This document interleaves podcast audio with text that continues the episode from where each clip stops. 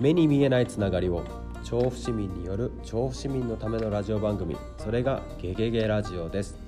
調布市民である私高浜孝之が毎回調布をキーワードに引っかかるゲストをお呼びして調布のことからその方のパーソナルなところまでゲストを知り尽くす番組をお送りしていきます。ぜひ聞いてみてください。それではお楽しみに。